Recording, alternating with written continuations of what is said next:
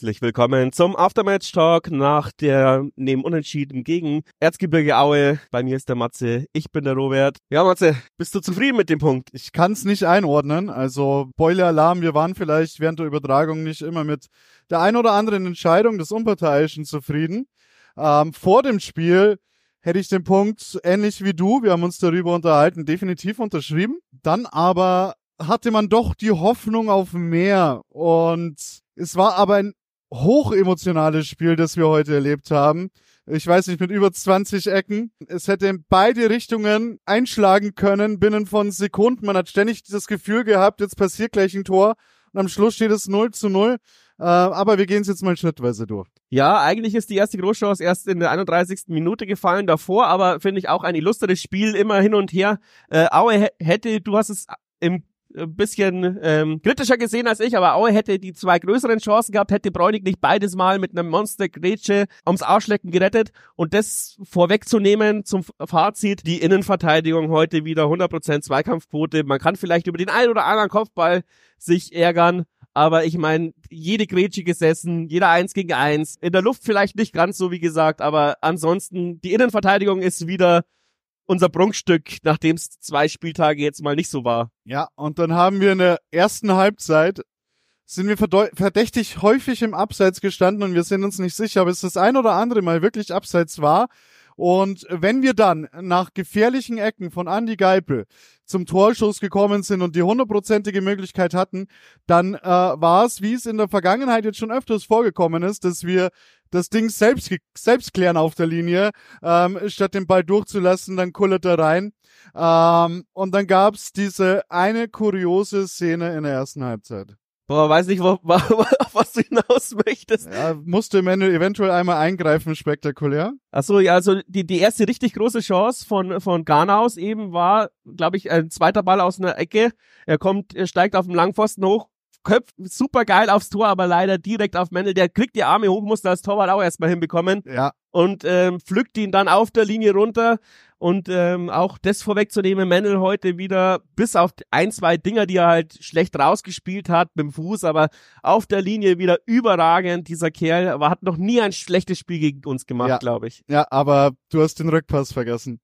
Ach, der Rückpass, der, der fliegende Mendel meinst du, den darfst du erklären jetzt. Ja, also wir haben fast das Jahrhundert Eigentor gesehen, also der Erzgebirger spielt den Ball ja zwischen Mittellinie und 16er hoch und weit zu Mendel zurück. Der steht aber weit vorm Tor und er darf nicht mit den Armen hingehen, sonst kriegt er rot und fliegt vom Platz und hechtet dann irgendwie mit dem Kopf. den Ball mit dem Kopf über die Latte. Also das war spektakulär und wenn man jetzt in Anbetracht der 90 Minuten, das wäre der Sieg für ein Jahr gewesen. Ja, bin ich mir auch sicher. Da, wenn sie es verbockt hätten, das hätten sie den Schalter nicht umheben können.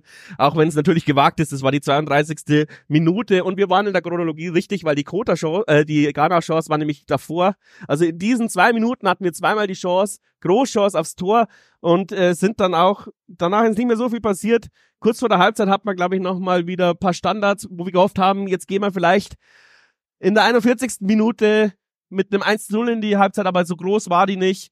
Ähm, 0 zu 0 sind wir dann äh, in die Halbzeit gegangen. Dann sind wir ein bisschen schlecht rausgekommen, ein bisschen nervös. Ja, die ja. Auer haben uns fünf, sechs Minuten hinten reingedrückt. Wir haben versucht, mit der Hacke zu verteidigen im 16er. Also Vogelwild, haben uns dann aber wieder gefangen. Ja, wir haben uns dann wieder gefangen und sind besser ins Spiel gekommen, was ich der Mannschaft ankreiden muss, ähm, weil wir dann doch sehr gute Möglichkeiten in der Offensive hatten, dass wir immer wieder mal die ein oder andere falsche Entscheidung getroffen haben. Umschaltspiel war nicht so ideal ja, heute. Ja, dass auch die Zweikampfstärke uns ein bisschen abgegangen ist, dass wir die, dass die letzte Konsequenz zwischen Ball und Gegner sich hinstellen, haben wir vermissen lassen, so dass die Auer dann in äh, interessanten Situationen für uns eigentlich auf Konter fahren konnten, ähm, was wir dann aber zum Glück auch wieder wegverteidigt haben. Stefaniak auf der rechten Seite hat Salah enorme Schwierigkeiten bereitet. Also da haben wir auch immer wieder so zwischen äh, Genie und Wahnsinn dieses Phänomen erleben dürfen, aber dafür lieben wir diesen Salah, dafür haut er dann mal wieder in den Winkel. Und dann sind wir aber, je länger das Spiel ging und je näher die Schlussphase kam, äh, gefährlicher und gefährlicher geworden, wo Aue ein ums andere Mal Glück hatte, dass der Ball knapp beim Tor vorbeirauscht, dass wir bei, bei einer Standard Garnaus trifft ihn eigentlich perfekt, aber wird ihn am Tor vorbeisetzen. Äh, Bräunig läuft durch, kommt aber auch nicht hin. Äh, da waren schon einige Szenen dabei und dann das 1 zu 0, wo wir uns jetzt noch streiten müssen drüber. Genau, dazwischen waren noch aus meiner Sicht so zwei Champions League Momente, wie wir auf der rechten Seite wirklich super geil durchkombiniert haben mit Faber. Äh, ich weiß gar nicht, wer dann noch so beteiligt war. Der Hammer. Ähm, zwischenzeitlich hatte aber auch sogar Aue noch die beste Chance zum 1 zu 0 und da muss man dann sagen, Weidinger zur Stelle mit einer unfassbaren geilen Parade aus dem langen Eck ein auch aus einem Eckball entstandenen zweiten Ball, glaube ich, ähm, rausgefischt ja. Er hat in der ersten Halbzeit zwei, drei Unsicherheiten gehabt, vor allem eben den Ball beim Rausspielen, den Ball wieder einen Gegner in die Füße gespielt. Also selbe Szene wie beim 4-3 ja, gegen Sandhausen, kann genau. man sagen, selbe Seite. Und es hat sich natürlich Aue auch angeschaut, wie wir von hinten aufbauen wollen. Und äh, von Weidinger aus immer auf links gespielt und dann haben die ein ums andere Mal die Bälle abgefangen. Das war schon, waren schon kritische Szenen dabei. Aber, aber da hat es wieder gut gemacht. Da, da hat es, da hat es wieder gut gemacht. Und ähm, dieses äh, Einschießen dann auf, auf den Torhüter äh, für Sachen, die jedem Torhüter schon mal passiert sind. Ich glaube, wir sind uns einig, dass er in den Spielen zuvor, wenn man jetzt mal den Fehler Sandhausen ausklammert, doch ein sehr relativ stabiler Rückhalt war besser als erwartet. Das ist wohl wahr. Und jetzt kommen wir wieder ganz weit zurück. Ähm, 91. Minute. Wir schießen das 1 zu 0. Und ich hab's jetzt nicht rausgefunden, bis jetzt nicht, ob's abseits war oder nicht. Der Live-Ticker hält sich vage der, der Discord hält sich vage. Äh, ich sag, es war kein Abseits, weil Waldi ja da irgendwo aus dem Halbfeld startet. Äh, Linienrichter war sich aber relativ sicher, hat sehr früh die Fahne gehoben. Deswegen habe ich auch nicht großartig gejubelt. Aber bitter, wenn es nicht so wäre, weil dann wäre genau dieses Ding, was wir uns gehofft haben, dreckiges Spiel, Sieg in der Nachspielzeit. Ja. Und Waldi hätte es sich auch verdient gehabt, in, nach seiner Einwechslung einer der besten Männer am Platz. Also da können, haben wir vielleicht noch Freude in den nächsten Da Wochen. ist Bewegung reingekommen. Also es waren, waren mal alternative Laufwege, sage ich jetzt mal. Ähm, hat mir in der Summe gut gefallen. Der Jan war im Drücker. Wir hätten es uns dann fast verbockt, weil wir Aue zwei Ecken schenken. Ähm, Aue, wie erwartet, mit einem dreckigen Auftritt hier. Ähm, vom Trainerteam äh, bis zu den Spielern. Ähm, plus äh, einen Unparteiischen, der in der Auslegungssache pro Aue war, was die ein oder andere In der ersten Halbzeit betrifft. war ich nicht so unzufrieden mit ihm wie in der zweiten. In der zweiten ja. war es irgendwas, irgendwas ist in der Kabine vorgefallen, in der Schiedsrichterkabine. Irgendwas ist vorgefallen. Definitiv. und äh, die Schiedsrichter haben sich dann auch noch ihren, äh, Achtung, Ironie, Applaus abgeholt, als sie das Spielfeld verlassen haben. Und ja, aber nichtsdestotrotz, nach zwei Niederlagen, jetzt ein Punkt gegen ein schwer zu bespielendes Aue. Hallo, der mit Ziemerkette in der Defensive gespielt. Wir haben erst einmal verliert in der, äh, verloren in der, ja, in der, in der Rückrunde. Die hab, dachten auch in der Hinrunde, dass die eigentlich woanders stehen, nämlich weiter oben. Und haben sich jetzt gefangen und die werden noch einige Mannschaften richtig Schwierigkeiten bereiten. Äh, wir haben sie überstanden, haben gut gespielt, hätten sogar gewinnen können. Jetzt kommt Mannheim und äh, dann schauen wir mal, vielleicht war es ja wie damals gegen Aue der Startschuss, dass wir wieder eine Serie einfahren. Auf jeden Fall finde ich, wir haben uns jetzt wieder stabilisiert. Wir hatten ja alle Panik, vor allem nach dem Sandhausen-Spiel, ähm, dass das jetzt das Vogelwild so weitergeht, finde ich nicht. Wir haben wieder genau unsere Tugenden auf den Platz gelegt.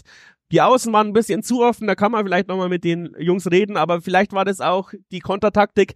Wenn die Innenverteidigung so verteidigt, wie sie heute verteidigt, dann kann die Außen auch ein bisschen offensiver stehen. Haben ja auch mit Jonas Bauer zuerst mal, glaube ich, in der Startelf mhm. ähm, und Faber die offensivste Außenbahn, die man, glaube ich, haben kann in ja, dieser Liga. Ja. Ähm, die müssen sich ja auch erstmal eingrooven und dafür hat's ordentlich geklappt, nicht immer perfekt, aber nach diesen zwei bitteren Niederlagen ähm, heute so eine Leistung zu bringen, äh, da kann man drauf aufbauen. Und jetzt kommt Mann, wie gesagt, es kommt nicht Mannheim, wir fahren nach Mannheim. Es wird ein ordentlicher Auswärtsmob erwartet. Ich hab Bock, die Mannschaft hat, glaube ich, Bock. Und dann kann man was mitnehmen. Und wie du schon sagst, äh, äh, oder wie du im Vorgespräch gesagt hast, alle haben eigentlich vier uns gespielt. Wir haben einen Punkt auf Platz vier aufgeholt. Was will man mehr? Ja, ein Punkt Vorsprung auf Platz vier geholt und ja, der Rest ist zumindest gleich geblieben. Fünf Punkte sind es weiterhin. Ähm, und ja, dann hoffen wir jetzt mal auf die nächsten Wochen. War ja heute schon das 27. Spieltag. Ähm, es geht langsam in die heiße Phase. Ich bin gespannt. Bis dann. Sie immer wieder Nadelstiche zu setzen, das ist schon erstaunlich. Keine so schlechte Taktik gegen uns, muss man schon ehrlich zugeben. Aber jetzt mal den Ball gewinnen. Ah, und Krota verlagert das Spiel zum Glück jetzt ganz gut auf die Außenfaber mit der direkten Flanke. Und jetzt Kopfball! Ah, Martin Mennel. Perfekte Reaktion, aber auch zu unplatziert dieser Kopfball. Aber genau so musst du diese Abwehr aushebeln und dann muss der Kopfball ein bisschen platzierter oder schärfer kommen. Ja, ist bin ich mal gespannt. Oh!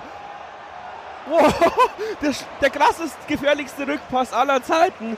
Aber Mennel ist halt leider Mennel und köpft ihn doch übers Tor. Also, das kann man im Radio gar nicht beschreiben. Das müsst ihr in der Zusammenfassung anschauen. Wahnsinn. Ja, es wäre aber fast das Eigentor ja, ja. des Jahrhunderts geworden, des Jahrtausends. Also, wenn da nicht Mennel drin steht, wäre das. Wie hat er den rausgekratzt mit dem Kopf? Das war ja phänomenal von Mennel öffnender Pass auf Kroter, linke Seite. Der hat ein bisschen Platz, zieht in die Mitte. Und jetzt zieht er ab aufs lange, aufs kurze Eck. Le leider einen Meter drüber, aber gar nicht so schlecht. Er kann's ja, er kann's ja. Er hat ja ein feines Füßchen. Hat er schon oft bewiesen. Jetzt bin ich gespannt. Das sind mir die liebsten Bälle, solche Kerzen. Und das scheppert's fast. Weidinger wäre geschla ja. ja, Weidinger wär geschlagen gewesen. Aber diese Kerzen sind die gemeinsten, da traust du dich nicht hin. Hast du nicht gesehen. Riesenchance für Auer übrigens. Er ist ja eigentlich im 1 gegen 1 gegen Weiding. Wenn wir ihn schon nicht ausspielen können. Jetzt Chipball, schön auf Farbe. Wir sind auf der rechten Seite. Schaff ihn ein! Fast das Eigentor, Fuß von Aue dazwischen. Boah, das war Champions League, Mann. Das war Champions League. Schöner Chipball auf Faber. Faber Mitte direkt mit dem Direktpass in die Mitte und dann kann ihn ein Auer nur noch übers Tor knallen, weil sonst wäre, glaube ich, Garnaus einschussbereit hinter ihm gestanden. Wow! So ist es. Äh, aber der Ball war so scharf, den musst du dann auch erstmal machen. Aber wieder eine Geipel-Ecke. Eckenverhältnis 9 zu 8, wenn ich mich nicht täusche, für uns jetzt. 73. Minute, 74. bricht gleich an. Ecke ist gut. Kopfball, Pulic! Mendel hat ihn sicher. Boah, starkes Ding wieder von Mendel. Meine Herren. Der erwischt aber auch keinen schlechten Tag gegen uns. Das haben wir ja noch nie erlebt. Und wir haben noch eine Viertelstunde zu spielen. Und die Ecke ist leider gut. Aue kann frei zum Schuss kommen. Weidinger, klasse. Jetzt wurde gebraucht, aber wir stehen uns selber im Weg. Es kommt nochmal die Flanke hinein. Diesmal ist Garnaus dazwischen. Weg das Ding. Monsterparade. Das muss man ihm lassen. Super geile Parade. Das Ding aus dem langen Uff. Eck gefischt. Alle mal durchschnaufen. Haben wir doch einige Zuhörer heute, freuen wir uns sehr. Geipel, Ecke, die nächste. Jetzt muss doch mal was kommen und die ist riesig getreten. Und Garnaus setzt ihn an den Pfosten vorbei. Oh Mann, auch ein super geiler Kopfball von Garnaus. Und von hinten kommt sogar noch Bräunig reingeflogen. Und beide schaffen es nicht, den Ball über die Linie zu drücken. Es ist wie vernagelt, wie vernagelt.